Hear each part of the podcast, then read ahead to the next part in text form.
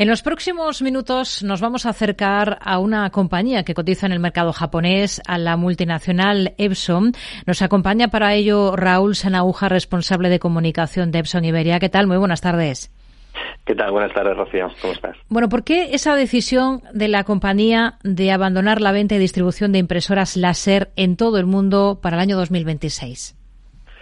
Mira, Rocío, al final eh, todo responde a una visión de compañía y una filosofía de, gestión. Nosotros nos hemos centrado desde hace muchísimos años, quizá ahora sea más tendencia, pero hace muchos años que Epson está centrado en, la sostenibilidad y en el desarrollo de innovación sostenible, para el cual incluso hay un plan de inversión de, de 770 millones de, euros para los próximos años, justamente para el desarrollo de innovación sostenible. En ese marco, creemos que no tiene encaje la tecnología de impresión láser, que no puede evolucionar hacia ser una tecnología más sostenible y nos centramos en la tecnología de inyección de tinta que está reportando unos beneficios medioambientales y reducción de impacto, mayor eficiencia energética, menor uso de residuos a las empresas y usuarios domésticos y por lo tanto va a ser nuestra apuesta 100% a partir de ahora. Hmm. Ustedes ya se están centrando en esto que nos eh, comenta, están apostando por la tecnología sin calor para impresoras eh, que permite reducir el consumo energético en un momento em, económico y global donde la eficiencia energética, lo estamos viendo cada día, es clave. Eh, pero para quienes no entendamos muy bien esto, cómo funciona, ¿cómo funciona exactamente esta tecnología sin calor para impresoras? Mm. La tecnología sin calor, que nosotros llamamos tecnología sin calor y es inyección de, tinta, hmm. eh, es una tecnología patentada propia de, Epson eh, y, todo responde al, digamos, al eje de la tecnología que es el cabezal de impresión. Este cabezal funciona a base de un impulso eléctrico. Quiere decir que no requiere de aplicar un calor para que la tinta pase desde la impresora hasta el papel.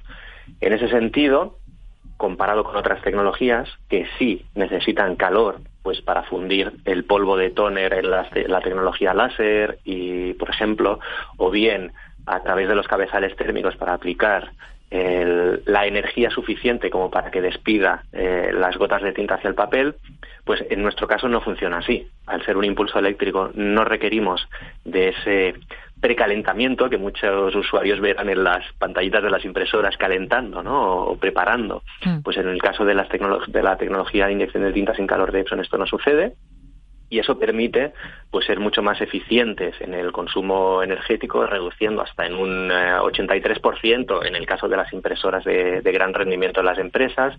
Y también a través de un estudio de la Universidad de Cambridge descubrimos que si hacemos la media total de todas las tecnologías, incluyendo las domésticas, pues eso sube incluso siete puntos más y podemos reducir hasta un 90% respecto a la tecnología láser que, como decía, sí que funciona a modo estufa para entendernos y sí que necesita de mucho calor como para funcionar, ¿no? Ese es nuestro objetivo, está alineado con, lo que comentaba de, sostenibilidad hmm y, es la tecnología que, bueno, con la que, por la que estamos apostando, ¿no? Hace un instante nos daba datos de la cantidad de inversión que tienen ustedes programada en materia de innovación sostenible.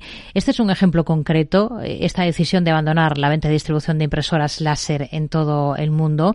Eh, pero ¿qué pasos ¿qué más pasos puede dar una compañía con el negocio que tiene Epson para avanzar en materia de sostenibilidad? ¿Hacia dónde más se están enfocando o dónde están poniendo también eh, más esfuerzos?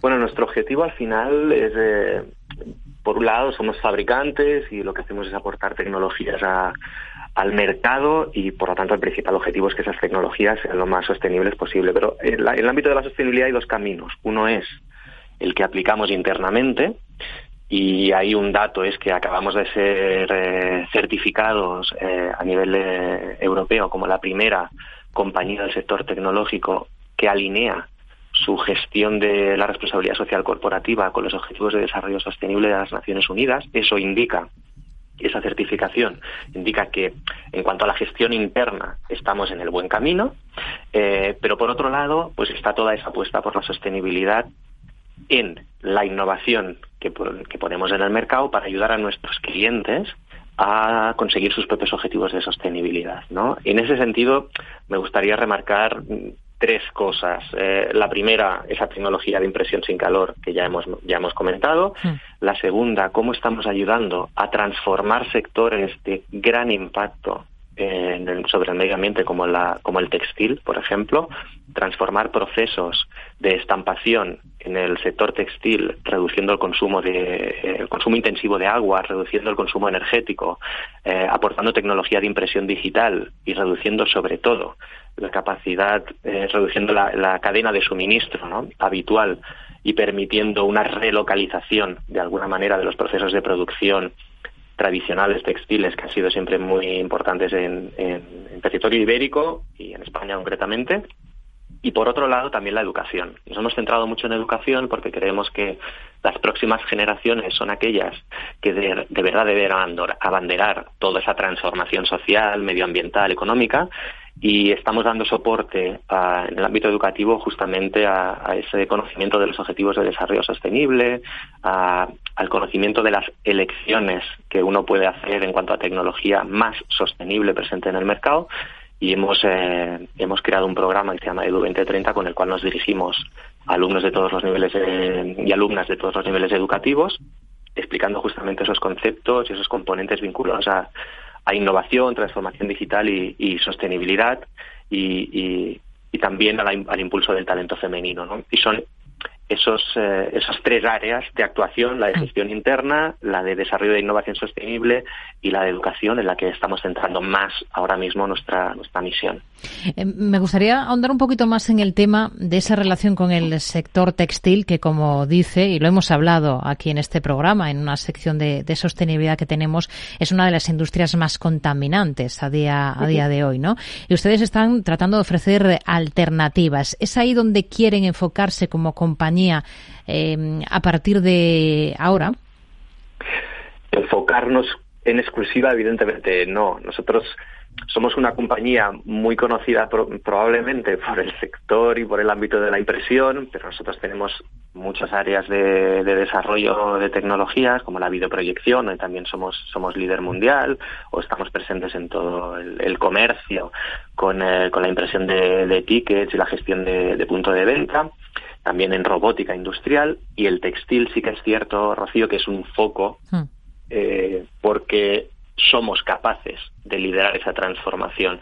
Por lo tanto, en Europa es bastante foco, eh, todo parte del norte de Italia, donde hay una gran tradición con grandes marcas de, estampación para moda. Y, como decías, había esta preocupación por ser una bueno pues una industria muy contaminante. Siempre se ha dicho que es la segunda más más contaminante o de mayor impacto a nivel mundial especialmente en el consumo de recurso hídrico, eh, en, la, en el tintado o en, el, o en cómo se procede a los tintes que son residuos a su desecho, y esto es lo que ha provocado, por todos es conocido, ríos en Asia, pues, eh, pues eh, llenos de tintes, ¿no?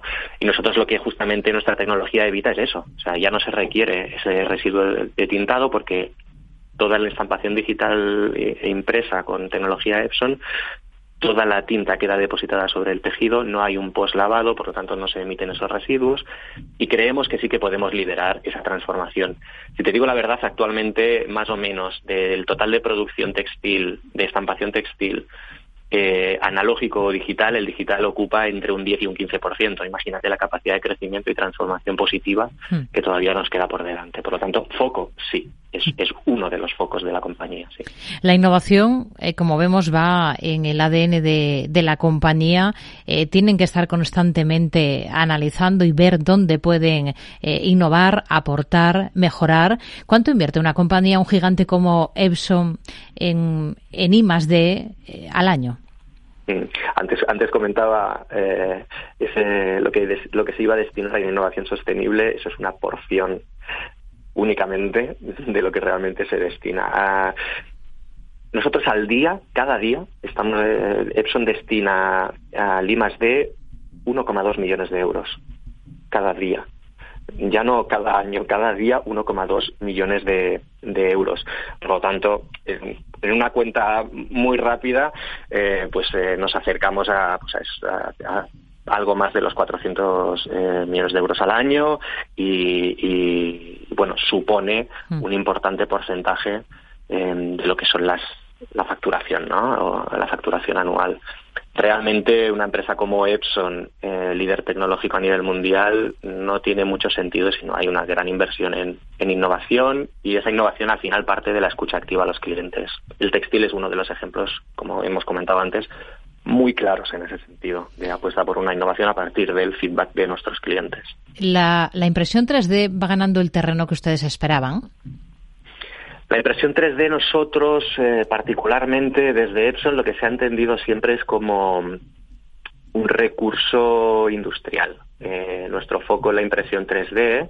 No hemos estado presentes en lo que ha sido hasta ahora, que ha sido más de prototipado, o un enfoque más de prototipado, y nuestro enfoque es industrial. Por lo tanto, ganar terreno para nosotros actualmente no tenemos cifras como para decir o poder comparar porque, porque prácticamente estamos todavía en fase final de desarrollo y aún no, tenemos presencia como tal en la impresión 3D. ¿Qué balance hacen de este mm, ejercicio 2022 tan complicado por muchos motivos en el mercado español? ¿Cómo les han ido las cosas pese a este entorno en el que nos estamos moviendo de desaceleración económica? Aquí hay un dato a, tener en cuenta y es que nosotros actuamos eh, nuestros ejercicios bajo el año fiscal japonés. Esto implica que aún eh, no estamos en nuestro último mes, como puede suceder en otras compañías. Nos quedará todavía un trimestre más por delante, hasta el 31 de marzo. Eh, ¿Cómo está evolucionando este año? Bueno, partiendo de la base de los dos, de los dos años complicados de, pandemia que más, más de, mayor calado ¿no? que, tuvimos que sufrir.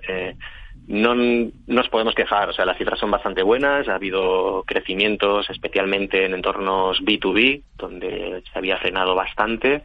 Durante la pandemia vimos eh, en el 2021 cómo había crecido mucho la necesidad de tecnologías en el hogar. También estábamos en esa fase en que empezaban a implementarse esa tendencia hacia el teletrabajo.